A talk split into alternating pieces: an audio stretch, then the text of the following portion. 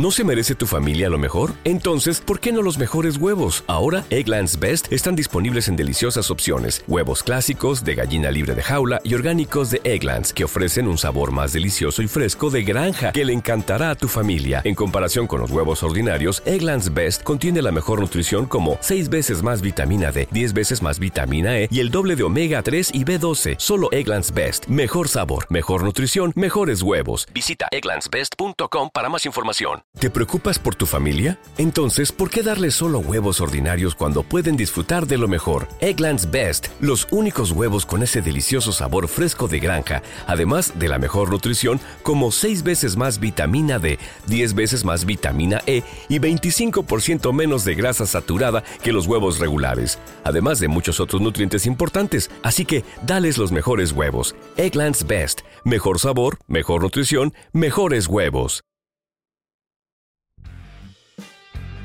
Bienvenidos a Sport Movement Podcast, el mejor lugar para informarte sobre tus deportes favoritos. NFL, béisbol de grandes ligas y básquetbol de la NBA. Todo en un solo lugar, con Beto Gutiérrez.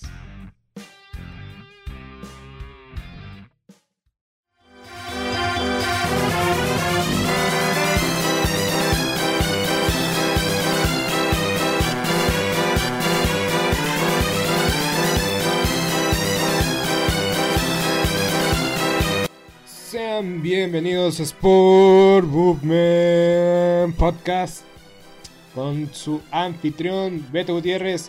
Qué gran semana de NFL. Por cierto, ¿lo escucharon bien? Eso es cierto. Esa musiquita fue para mis dos escuchas aficionados de los gigantes de Nueva York que me quedaron y que me recriminaron hasta el final que escogí a los gigantes de Nueva York y incluso dije que eran el peor equipo en la NFL. Y eso ya no es cierto. El peor equipo son los Leones de Detroit, que por cierto, yo dije que iban a ganar y quedé como un payaso. Qué horror con la intercepción de Jared Goff. Sin comentarios. Pero bueno. Aficionados de los gigantes, los saludo.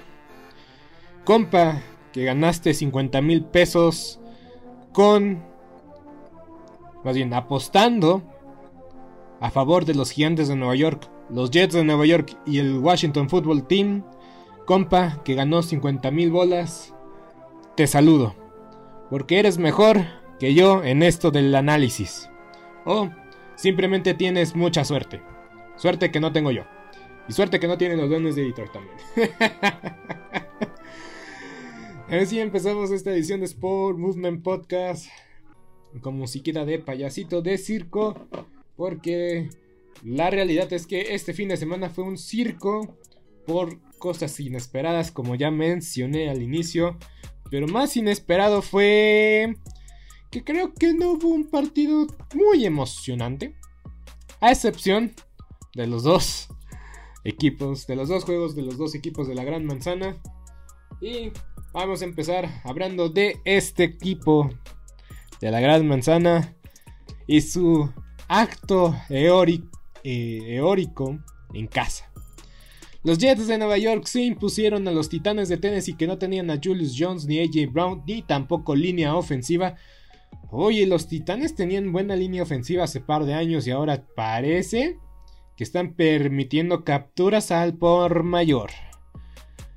Porque Ryan Tannehill fue golpeado salvajemente todo este encuentro. A cada rato que pasaban el partido por NFL Red Zone, yo lo veía tirado en el, en el emparrillado. Y ni hablar, los titanes. los titanes perdieron el juego 27 a 24 en tiempo extra. Después de fallar el gol de campo que hubiera asegurado el empate mínimo. Lo hubiera asegurado. El rompequiniela siempre es un empate porque se da tan pocas veces que no lo tienes en tus pronósticos año con año. Nunca dices así tipo, oh, los gigantes y los titanes van a jugar en la semana 4, lo más seguro es que van a empatar. No, siempre piensas que alguien va a ganar el partido. Pero bueno, voy a decirles cuántas eh, capturas tuvieron, tuvieron los titanes de Tennessee. Los Titanes de Tennessee permitieron 7 capturas. 7. Es demasiado. ningún coreback te puede durar un partido. No puedes ganar un partido cuando te capturan 7 veces. Pregúntenle a Sam Darnold. Pregúntenle a Derek Carr. Cuando te capturan más de 4 veces, que decir 5, lo más seguro es que vas a perder el partido. Y ni hablar, los receptores de Tennessee no existieron el día de ayer, sin AJ Brown y sin Julio Jones. Yo creo que esta escuadra de los Titanes, de los Titanes de Tennessee, dependen mucho de lo que haga Derrick Henry. Y pues, eh, Ryan Tannehill, mejor ni hablamos. Zach Wilson ganó su primer juego como profesional. Y todo el mérito va para él, porque la verdad es que se vio bastante bien Zach Wilson. Tuvo buenos, muy buenos números. 21 completos en 34 intentos. Casi 300 yardas, 297 yardas, 2 anotaciones y una intercepción. Y la verdad es que nada más tuvo una intercepción. Es algo decente, algo que pueden vivir los Jets con eso. Y pues crédito a los Jets de Nueva York que sacaron la casta. Y creo que ganaron después de mucho tiempo. No, le ganaron a los Cleveland Browns en diciembre del año pasado. Entonces, no había pasado tanto tiempo. Los que sí no tienen, los que ya tienen más de un año sin ganar son los Jaguares de Jacksonville. Y vamos a hablar de ellos casi al final del, de esta edición de, de del resumen de la semana 4 de la NFL. Como bien decía, soy un payaso por pensar que los Leones de Detroit podían vencer a los Chicago Bears. Los Chicago Bears, crédito a quien honor. Crédito a quien merece crédito, honor a quien honor merece. Ajustaron bien los Leones de Detroit después de ese, de ese vendaval, esa vergüenza que fue eh, haber jugado contra los Cafés de Cleveland y nada más tener menos, tener menos de 50 yardas totales en la ofensiva. Detroit, Detroit, Detroit. Cuando estoy listo para entregarme eh, con el entrenador de los Leones de Detroit, ya se me olvidó su nombre, siempre pasa algo. La semana pasada yo dije, van a, los Ravens van a ganar y van a ganar por paliza y que jugaron, bajaron su nivel, los Leones lucharon y casi se llevan el partido. Tan mala suerte tienes los Leones de Detroit. Pero bueno. Y aquí un equipo que llegaba desmoralizado. Toda la prensa se fue sobre ellos. Los Leones no tenían nada que perder, debieron haber aprovechado mejor su condición. Y no pusieron puntos en la primera mitad. Y eso es decepcionante. Pero bueno, Justin Fields se envió muchísimo mejor como pasador. Y qué decir, eh, corriendo el balón. Corriendo el balón, la verdad, no tuvo muchas oportunidades. Pero lo que hizo dentro de, de la bolsa de protección es impresionante. 11 completos en 17 intentos, 209 yardas. No tuvo anotación, tuvo una intercepción, pero cuando eres un coreback novato te perdonamos una intercepción por partido. Así de simple, así de sencillo.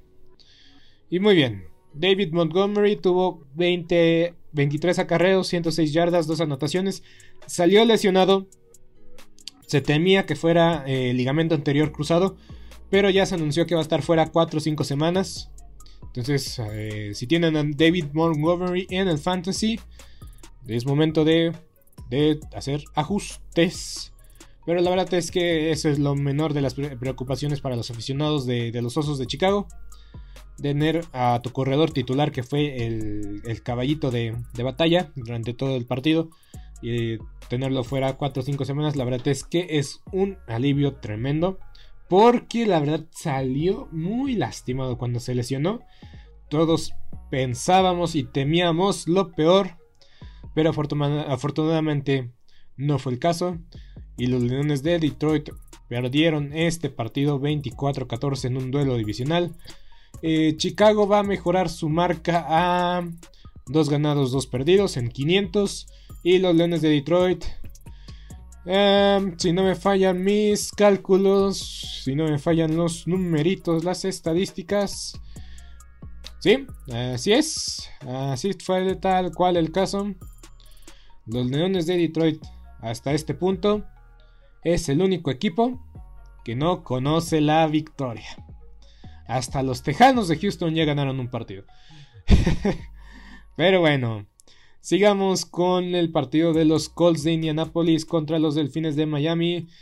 Y no voy a comentar mucho al respecto. Los Colts prácticamente dominaron el partido de inicio a fin, permitieron un par de anotaciones al final de la defensa de, la ofensiva de, de, Miami. Jacoby Brissett le cuesta tomar y entrar en ritmo. Parece ser que necesita ir perdiendo por 21 puntos para reaccionar. Y estos delfines están con un ganado, tres perdidos. Los Colts, mismo caso, un ganado, tres perdidos. La primera victoria de los Colts de Indianapolis en la temporada. Como lo dije la semana pasada, nada, nada más, nada más necesitaban ganar un juego. Y no, ya, ya recapacité, ya recapitulé. Los Jaguares de Jacksonville es el otro equipo que, que no ha ganado en la temporada, pero de que estuvieron más cerca, bueno, ahí se la llevan. Ahí se la van a llevar los Leones de Detroit y los Jaguares de Jacksonville a ver quién es el peor equipo.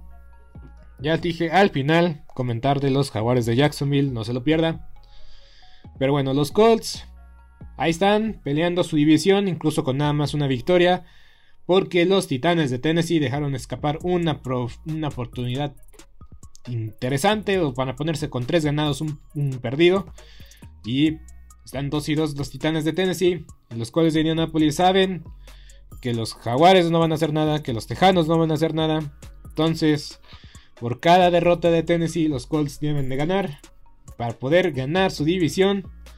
Y yo creo que sí me equivoqué. Los Titanes no van a ganar su división. Y los Colts yo creo que tienen una gran posibilidad con todo y que iniciaron la temporada con 0 ganados, 3 perdidos. Muy bien, los vikingos de Minnesota ganaron, más bien cayeron en casa contra unos cafés de Cleveland con un marcador de 7 a 14 a favor del equipo de Ohio. Y a mí, a mí me sorprendió que esto no se haya decidido por más puntos. Y la verdad, no puedes dejar el partido en manos de Kirk Cousins. No puedes dejar el partido en manos de Kirk Cousins. Le voy a dar crédito a la defensa de los Browns, crédito a la defensa de los vikingos, porque dos veces ah, entiendo que quiere ser agresivo, pero a veces tienes que tomar los puntos. Los Browns se la jugaron dos veces en, en cuarta y gol. Una vez sí le salió, la segunda no le salió. Y lastimosamente para este equipo de los, eh, de los Cafés de Cleveland dejaron puntos en el marcador y por eso este partido se fue hasta el final, hasta el final se fue este encuentro, se fue este partido, hasta la última serie ofensiva. Baker Mayfield, ay Baker Mayfield, a veces siento que es como Kirk Cousins. Yo creo, yo quiero que a Baker Mayfield le vaya bien, no es un coreback elite, no sé si va a llegar alguna vez a estar en esa conversación, pero de que puede manejar el juego y que y guiar a los cafés de Cleveland a un Super Bowl, yo creo que es capaz de hacerlo. Tiene todas las, todas las herramientas a su alrededor para que para hacer posible eso. No es un coreback malo, ya es un coreback veterano, tiene cosas muy interesantes, pero le falta le falta dar ese saltito que le impondría o que lo llevaría a ser un considerado un coreback elite o un coreback eh, capaz de ganar el Super Bowl. ¿Por qué lo digo esto? Porque tenía a Odell Beckham solo para cerrar el encuentro, para ponerse arriba 21 a 7. Y no pudo conectar con él. El pase fue atrasado. Y el pase debió haber sido frotadito, una bomba, porque ya estaba Del Beckham ah, auténticamente solo. Y el, como el pase fue atrasado, tuvo que regresar para ir por el balón de Beckham. Y pues. Odell Beckham es un jugador, jugadorazo, se ha visto bien, se ha visto muy bien, a pesar de que no ha podido jugar fútbol americano durante un año. Y aún así, ese pase no se lo voy a olvidar, no se lo voy a olvidar a a Baker Mayfield que tenía una oportunidad tremenda de cerrar el partido. Entonces, Baker Mayfield salió de, de la casa de los vikingos de Minnesota siendo el quarterback menos mano de ese partido. Y Kirk Cousins, pues ni hablar, ya sabemos que va a tomar malas decisiones. Va a fallar el pase sencillo. Ya lo conocemos. La afición lo odia. y así es. Así es Kirk Cousins. continuamos con el duelo de los halcones de Atlanta contra el Washington Football Team. Oiga, no voy a comentar mucho porque ya dije que me da un coraje y una hernia. No una hernia, una úlcera. Hablar de los Falcons. En verdad, no los soporto, no los aguanto. Son un meme. El peor equipo que hay en la historia de la liga.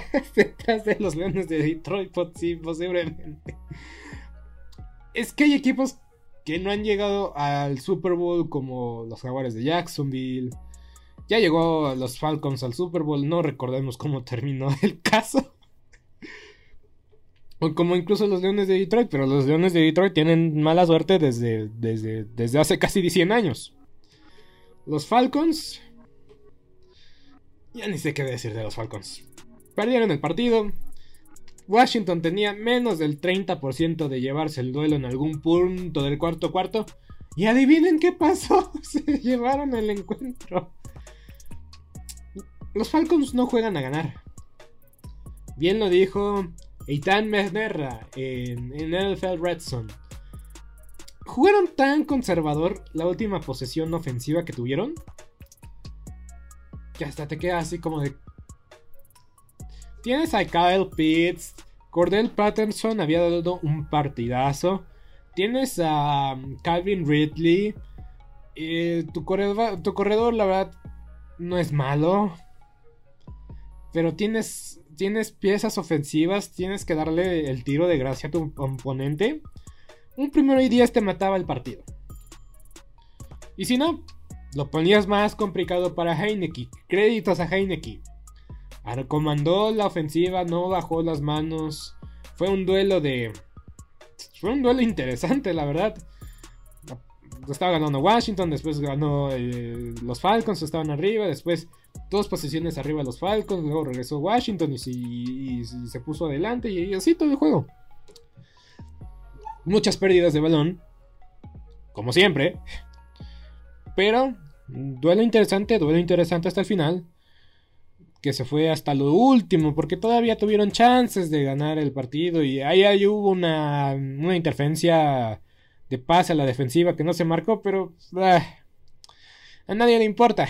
no la van a marcar ya, ya ahora sí que cuando es un Hail Mary, a menos de que sea fragante y obvio que, que tiraste al receptor antes de que llegara el, balón, solo así van a marcar una interferencia de pase. Pero si no es el caso, no la van a marcar. Porque ya los oficiales ya también se quieren ir.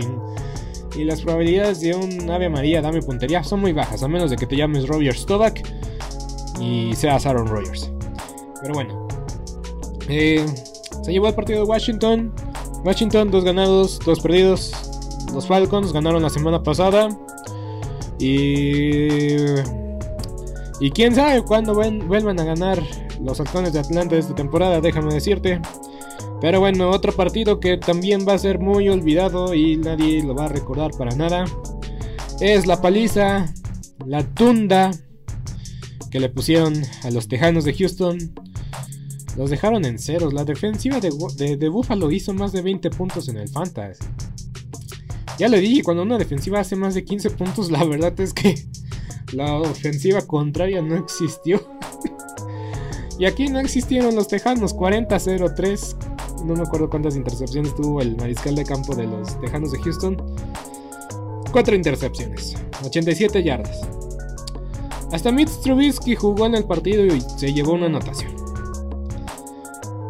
Vamos a dejarlo ahí. Los Tejanos van a estar peleando la selección global número 1. Y los Bills van a estar peleando la selección global número 32 del próximo draft de la NFL. Y bueno, ni hablar. Ganaron los Bills de Buffalo por paliza. Y otro partido que me recriminaron, y más bien la razón principal por la cual inicié con esta musiquita muy, muy muy llamativa, muy bonita. Los gigantes de Nueva York se llevaron el duelo 27 a 21 en la casa de los Santos de Nueva Orleans. Me sorprende por los Santos porque yo dije, van a regresar, va a ser como en el 2004 cuando los, los Santos de Nueva Orleans regresaron a casa después del huracán Katrina. Y fue un partido que hasta incluso el año pasado en la pandemia, cuando ESPN se quedó sin, sin qué programas poner, repitieron el primer partido de, de los Santos de Nueva Orleans después del huracán Katrina. Y la verdad yo esperaba algo similar, tal vez no tan icónico como ganar el encuentro con una pateada de despeje bloqueada. Pero pues eh, la gente, los aficionados de los Santos, la ciudad de Nueva Orleans está entregadísima a los Santos de, Nueva Orleans, a sus Santos. Ah, se vendió hasta el último boleto, un lleno total, afición total. el rival estaba, estaba ahí, estaba cómodo para llevarse el encuentro. Pero la verdad es que inconsistencia. Voy a dejarlo ahí. Los Santos son inconsistentes. Hay momentos en el partido que son muy buenos. Nadie los puede parar, nadie los puede detener. Pero en el siguiente cuarto permiten jugadas grandes e importantes. Eh, a veces Tyson Hill entra y, y en lugar de... Es, que es, Tyson Hill es una apuesta, ¿sabes? Y no es la primera vez que pasa. En años anteriores entra Tyson Hill y lanza una intercepción, como en este partido, o pierde el balón y pierden el partido. Y algo así parecido pasó. Entra Tyson Hill, lanza una intercepción y, pues cambia el momentum de la situación. James Winston se vio bien, 17 completos, 23 intentos, 226 yardas, una anotación. ¿Qué decir de Alvin Kamara que está soportando la ofensiva? 26 acarreos, 120 yardas, no tuvo anotación, Tyson Hill se llevó dos anotaciones. Pero pues una intercepción. Y ahí es cuando dices, no está saliendo las cosas como deberían de salir. De salir. Y pues estos Santos pues pues ahí la llevan, insisto, su defensa no es mala, pero cuando cuando no encuentran la forma de detener a su contrincante, las cosas se vuelven muy feas de un momento a otro. Y crédito a los gigantes de Nueva York, Daniel Jones. Ya lo he mencionado antes, ya lo he dicho antes. Este es el Daniel Jones que los aficionados de, de los gigantes de Nueva York quieren ver de él. Jan, que no pierda dos veces por partido el balón, tuvo una intercepción. Pero como dije, ya una intercepción es ganancia. Antes perdía dos, tenía dos intercepciones y un balón suelto. Dos balones sueltos, una intercepción. El chiste es que promediaba tres, tres balones perdidos por juego. Ya ha bajado considerablemente su, número de entregas de balón. Y pues es algo a destacar de los gigantes de Nueva York. Em, John Ross, tercero, regresó. Es, una ventaja. Es, es, como Henry Rocks. Si vieron el partido de los Raiders, es como Henry Rocks. Es como de Sean Jackson. Mm, con dos atrapadas tienes y tienes una producción muy buena de este jugador que es rapidísimo. El, registro más rápido del, del eh, en el combine de las 40 yardas lo tiene este John Ross tercero rapidísimo, talentoso y pues demostró que pues que sigue y, que tiene todo para pues, seguir siendo una, una amenaza vertical porque tiene la velocidad.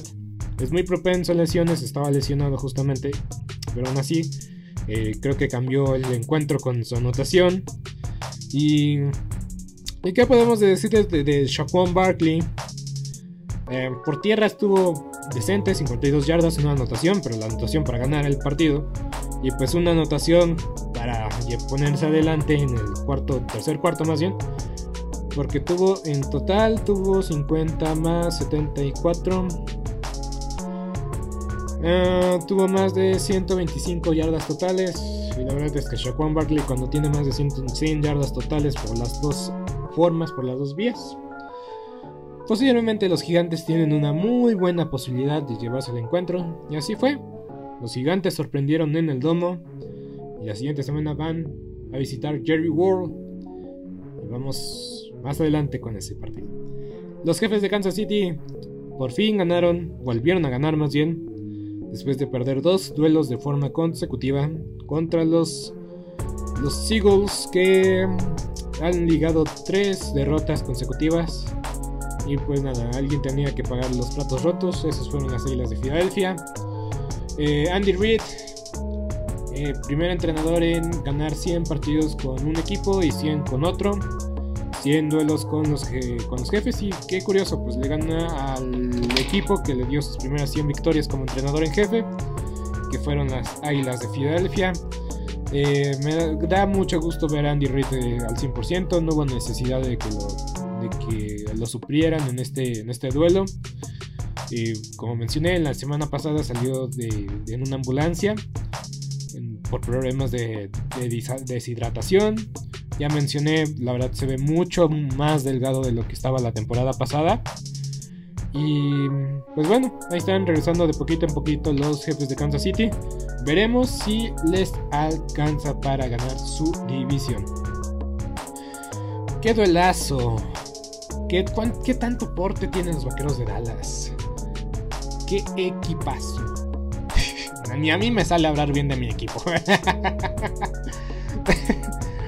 Nah, pues bueno, toquemos dimensión con los vaqueros de, Dallas.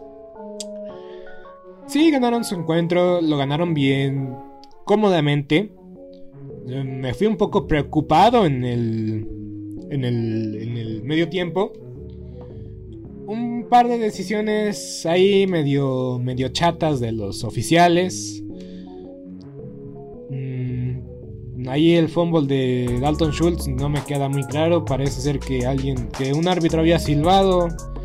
Y a mí no me gusta mucho eso de que silben antes de tiempo.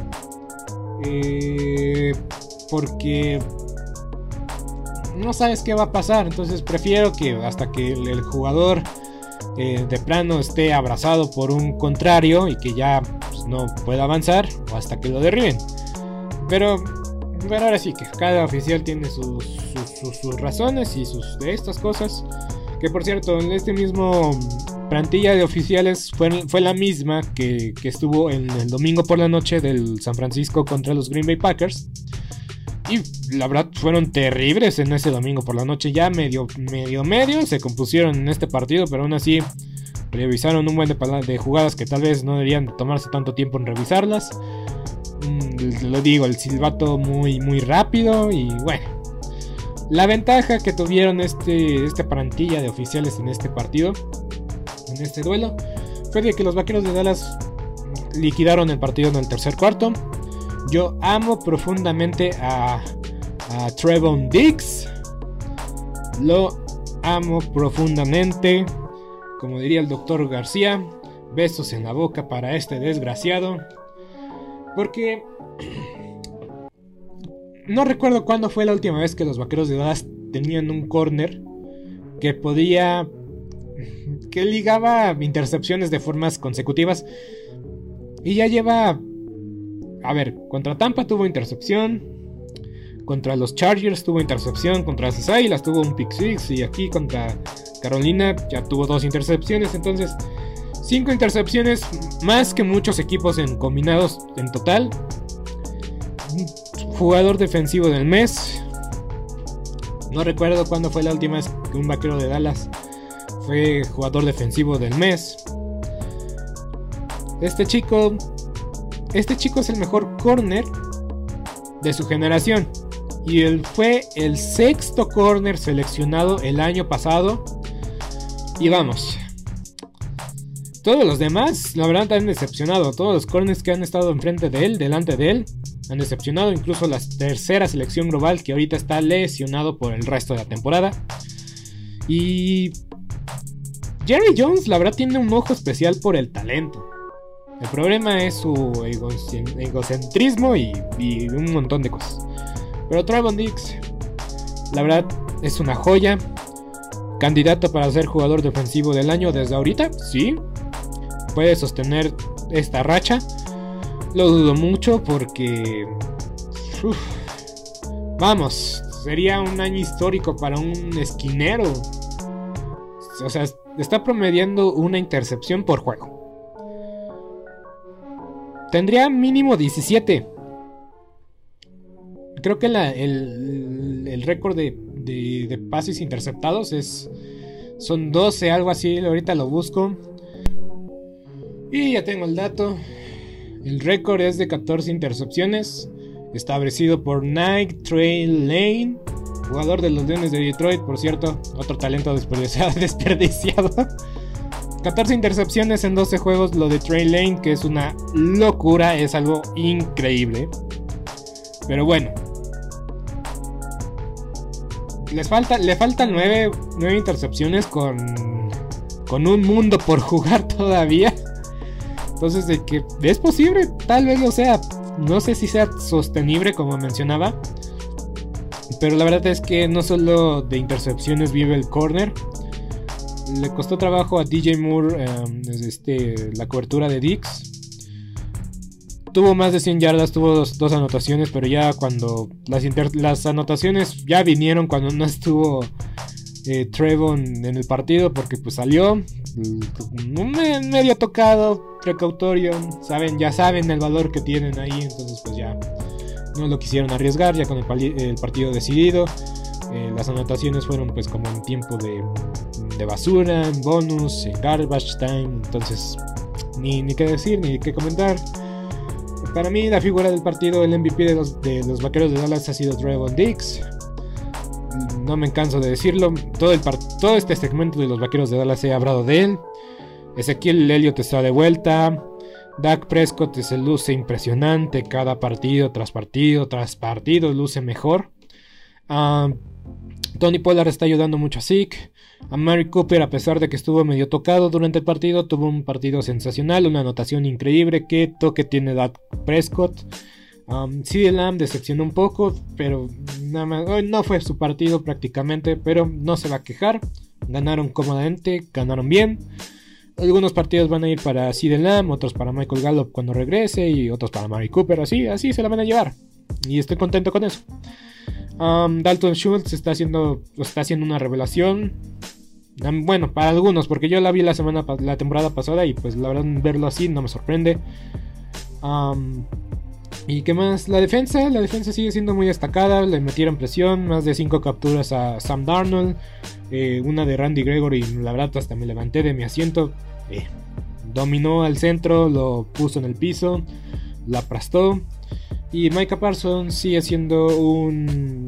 Me está gustando más en la línea defensiva. Yo quería verlo como linebacker, pero... Eh, me está gustando lo que estoy viendo en la línea defensiva. Yo creo que pues si lo convierten en ala defensiva, no me voy a enojar, no me voy a molestar. Está siendo productivo, está siendo imponente, está dominando. Sí, Micah Parsons me encanta, me fascina, me fascina Trevon Dix, jugador de segundo año. Y por último, para terminar de, hablar de, Trevon Dix y este segmento de, darle sus flores, de alabarlo y de todo, todo, todo, todo, todo, todo, todo. Ah, no es poca cosa decir que llegó a Alabama como receptor. O sea, Alabama ha dado a Mari Cooper, Julio Jones, Henry Rocks, DeMonte Smith. Todos estos jugadores de primera ronda y jugadores que en la liga están haciendo un papel impresionante. Devonta Smith tuvo más de 100 yardas contra los jefes. Entonces llega a esta universidad que es Alabama, que es la mejor universidad o el mejor programa de fútbol americano en, la, nación, en, Estados Unidos, en, todo el mundo. Y entonces pues llegas como receptor en Alabama y haces la transición a corner. Te das cuenta que pudiste haber sido receptor en cualquier otra universidad que no hubiera sido Alabama? O sea, piensen en eso. Trevon Dix pudo haber sido receptor en cualquier otra universidad, si no fuera Alabama, y en Alabama dijo, pues voy a jugar corner para poder jugar. Y lo ha hecho maravilloso, tiene un olfato por el balón, tiene conexión con el balón. Night Trail Lane también era receptor en algún punto de su carrera, entonces... Trevon Dix tiene todo para, para, para, para, para, para para ser una estrella en esta liga, ser la estrella de los Vaqueros de Dallas. Un corner imponente es lo que necesitaba hace mucho tiempo los Vaqueros de Dallas, ya lo tienen. No le va a salir barato Jerry Jones. Desde ahorita les digo que no le va a salir nada barato. Todavía tienes tres años de bajo contrato por ser está en novato de en contrato de novato, pero no le va a salir caro, no le va a salir barato Jerry Jones. Y vamos, sigamos, sigamos, sigamos, porque ya, ya hablé mucho de, de Trevor Nix, porque estoy fascinado y encantado con este jugador. Los Seahawks de Seattle ganaron, se pusieron 28-21 a los 49 de San Francisco y pues voy a decir que Trey Lance se vio bien. Russell Wilson... Es que a Russell Wilson lo tienes que hacer bolita. O lo tienes que atacar entre dos jugadores para poder capturarlo. Y al inicio sí lo capturaron, pero... Mm, pues ahora sí que Russell Wilson se liberó de sí mismo, se liberó del plan ofensivo, de la...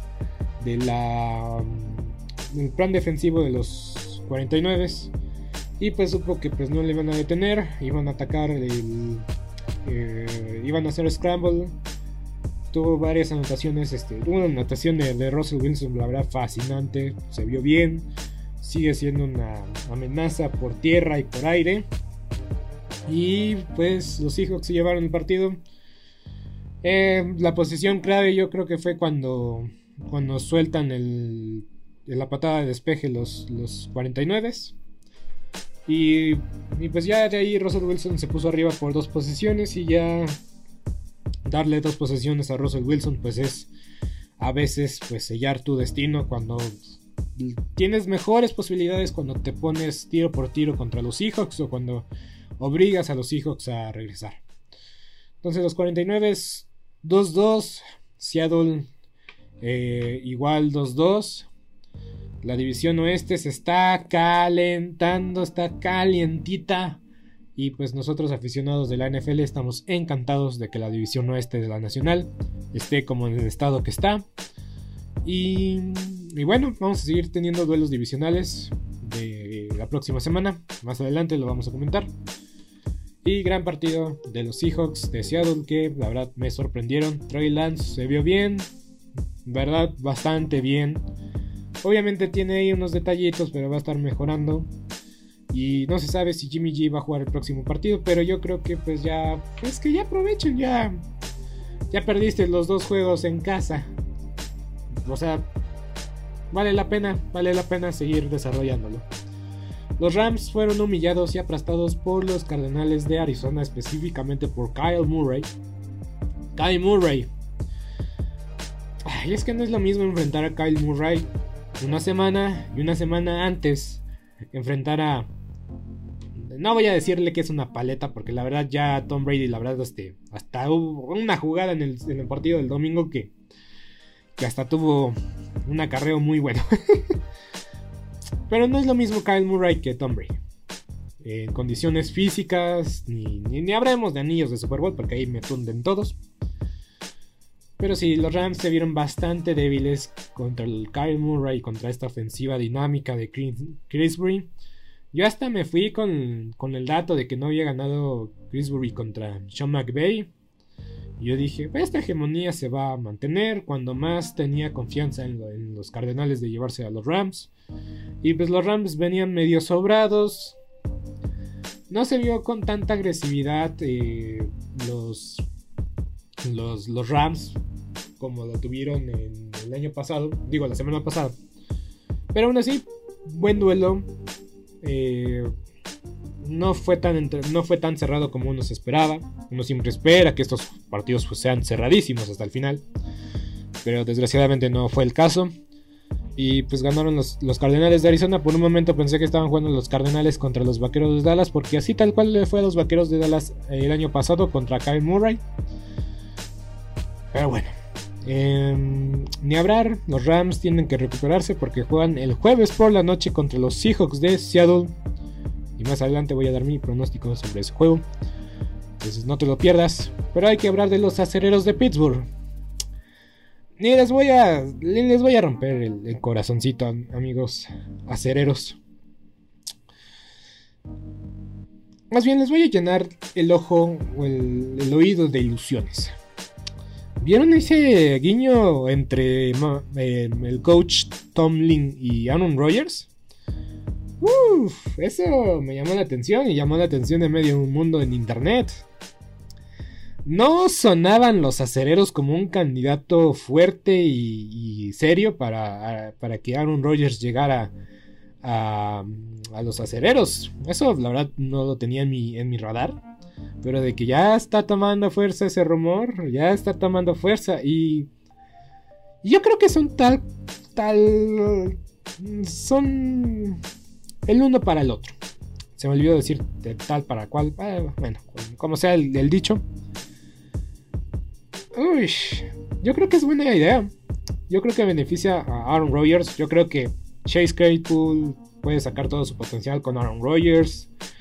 Em, si sigue ahí Juju Smith, pues igual y sí, igual y se trae a su amiguito, a su amiguito Davante Adams a, la escuadra Black and Yellow, a la escuadra acerera. Y vamos, de que es, que el coach Tom le, ha dado tanto poder a, a Big Ben Roethlisberger que no dudo que ese poder que tiene Roethlisberger en el vestidor eh, no lo vaya a tener Aaron Rodgers en, en, los acereros si llega a llegar Aaron Rodgers a los acereros. Obviamente, pues no hay nada decidido, todavía no se terminó la temporada, pero pues, uy, ese, ese guiño, ese guiño, esa sonrisita ahí entre ellos dos. deja, deja vernos algo, deja vernos algo.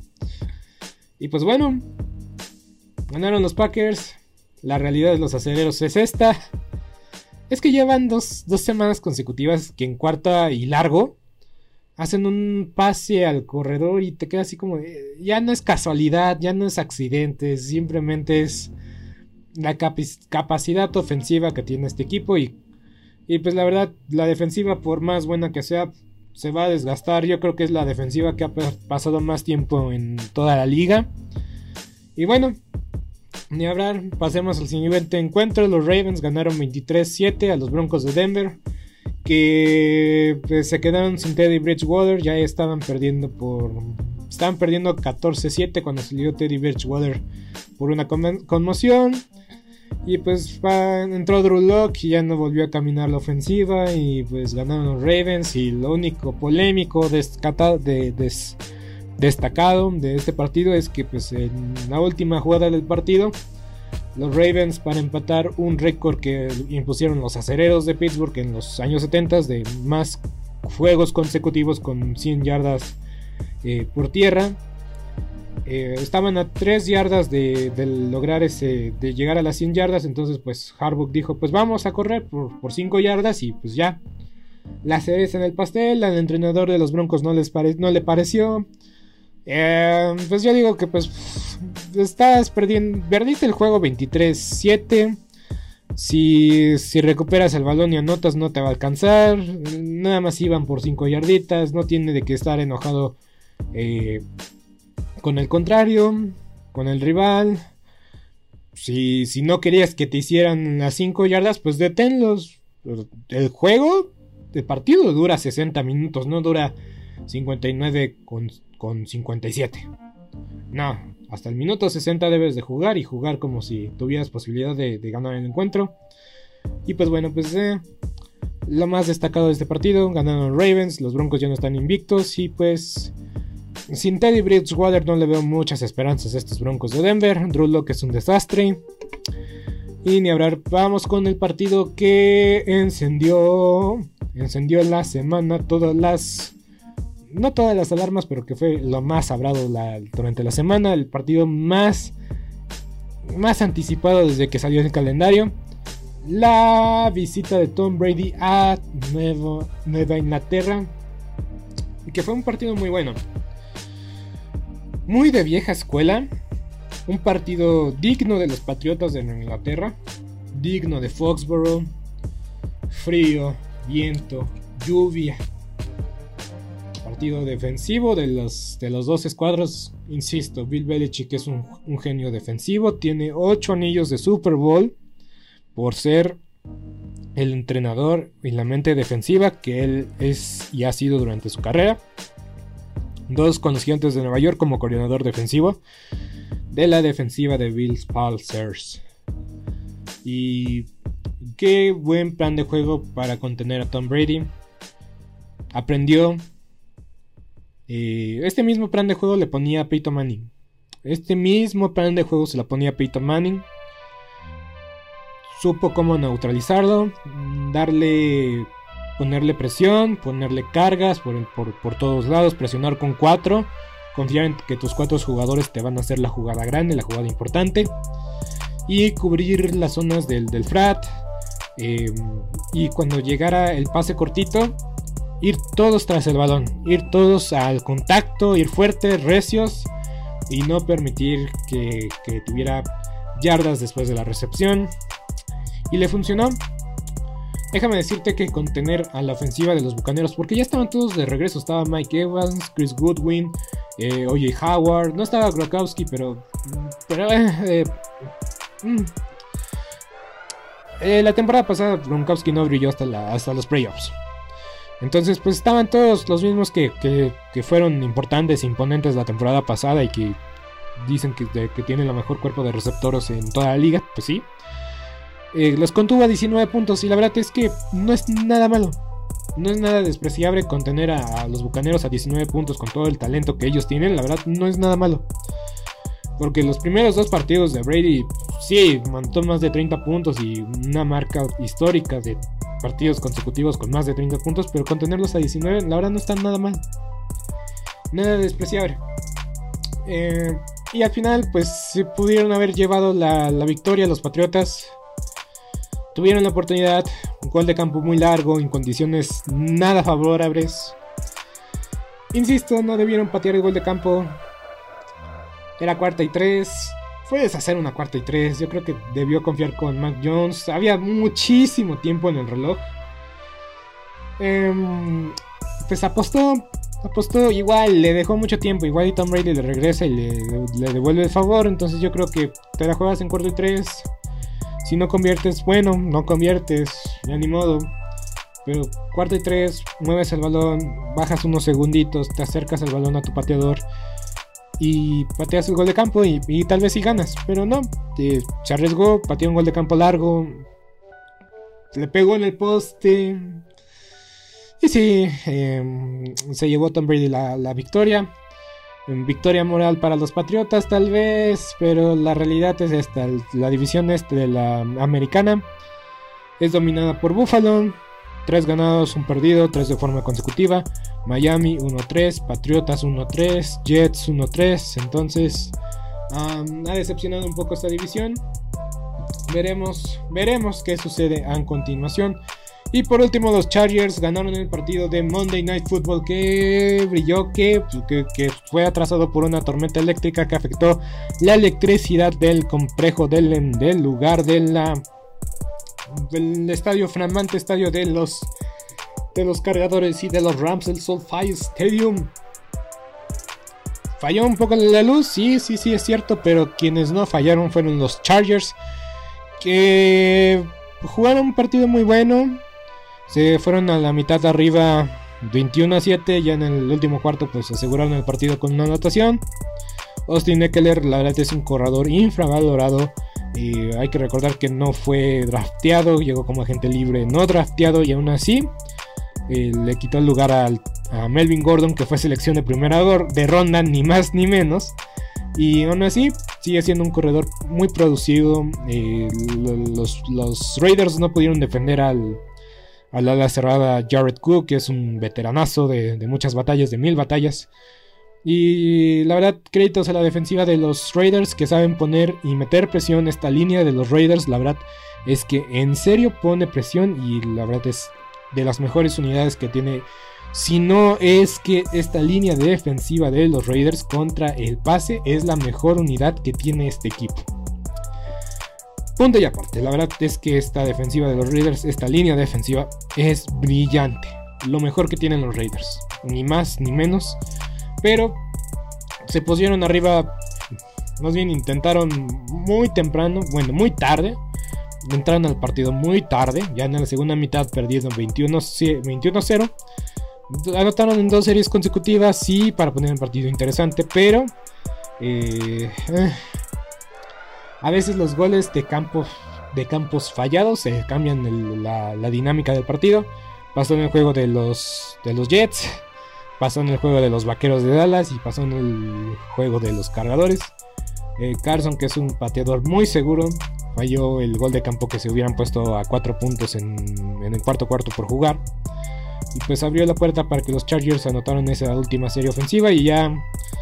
Y pues prácticamente ya los Raiders forzando las cosas, pues tuvieron una intercepción y ni hablar, se acaba la, la, el inicio brillante de los Raiders de Oakland de 3-0, están con 3-1 y pues yo ya dije, yo quería ver a los Raiders si eran de veras, enfrentando a uno de sus rivales divisionales.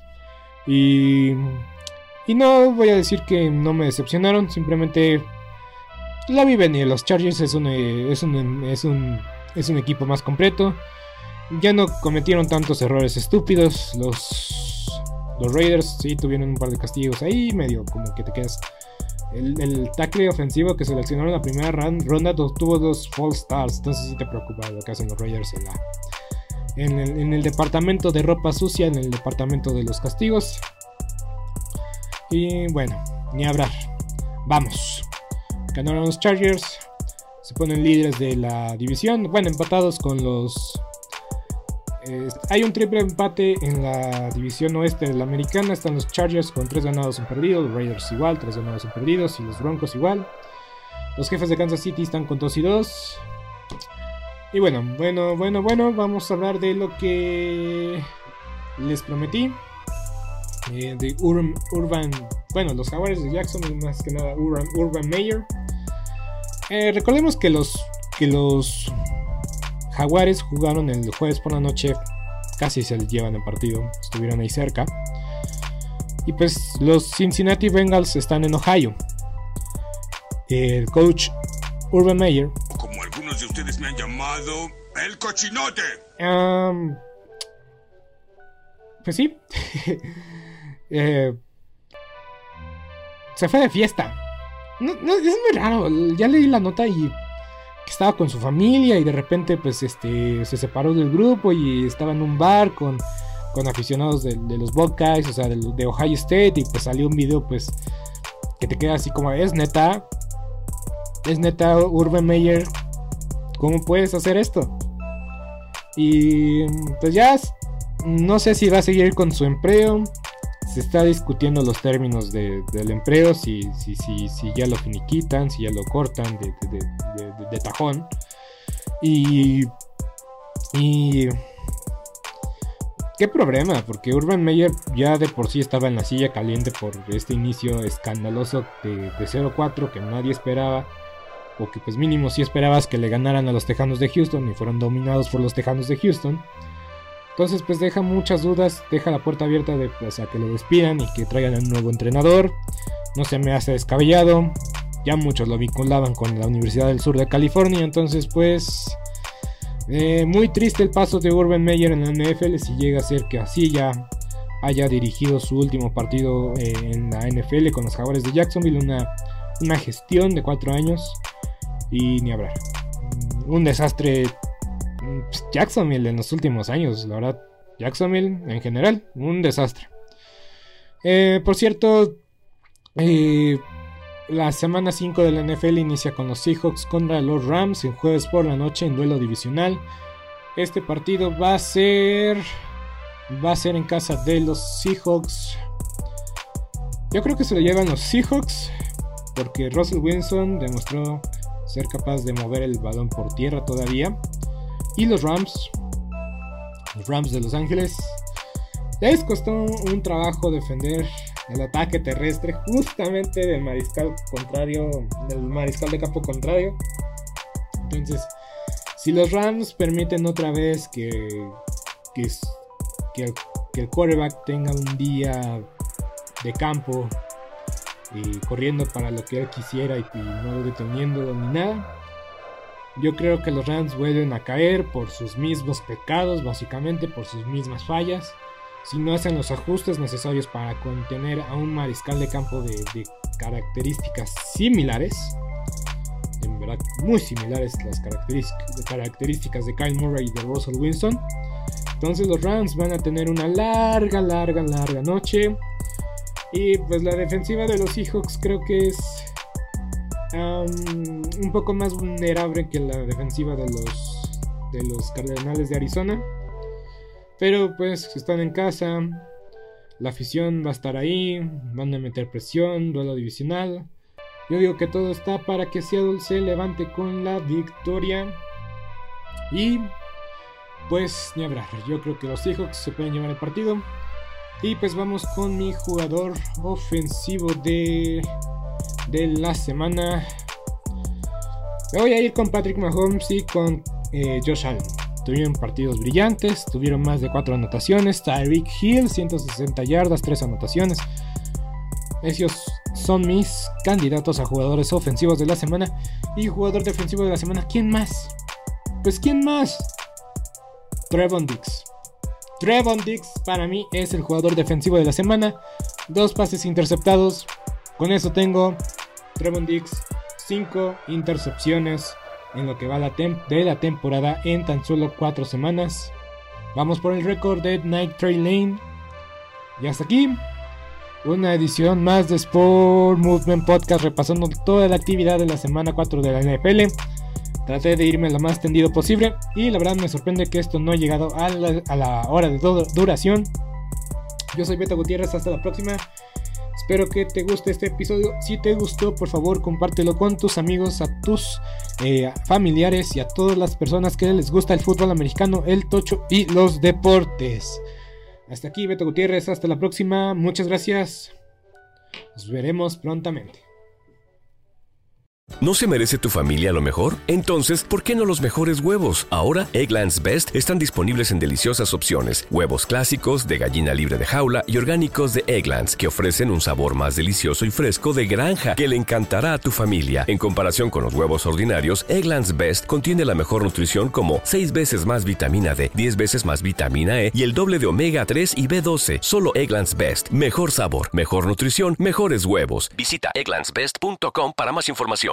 ¿Te preocupas por tu familia? Entonces, ¿por qué darles solo huevos ordinarios cuando pueden disfrutar de lo mejor? Egglands Best, los únicos huevos con ese delicioso sabor fresco de granja, además de la mejor nutrición, como 6 veces más vitamina D, 10 veces más vitamina E y 25% menos de grasa saturada que los huevos regulares, además de muchos otros nutrientes importantes. Así que, dales los mejores huevos. Egglands Best, mejor sabor, mejor nutrición, mejores huevos. Esto ha sido todo por hoy en Sport Movement Podcast. Agradecemos que nos hayas acompañado el día de hoy. No te olvides suscribirte y recomendarnos con tus amigos. Hasta la próxima.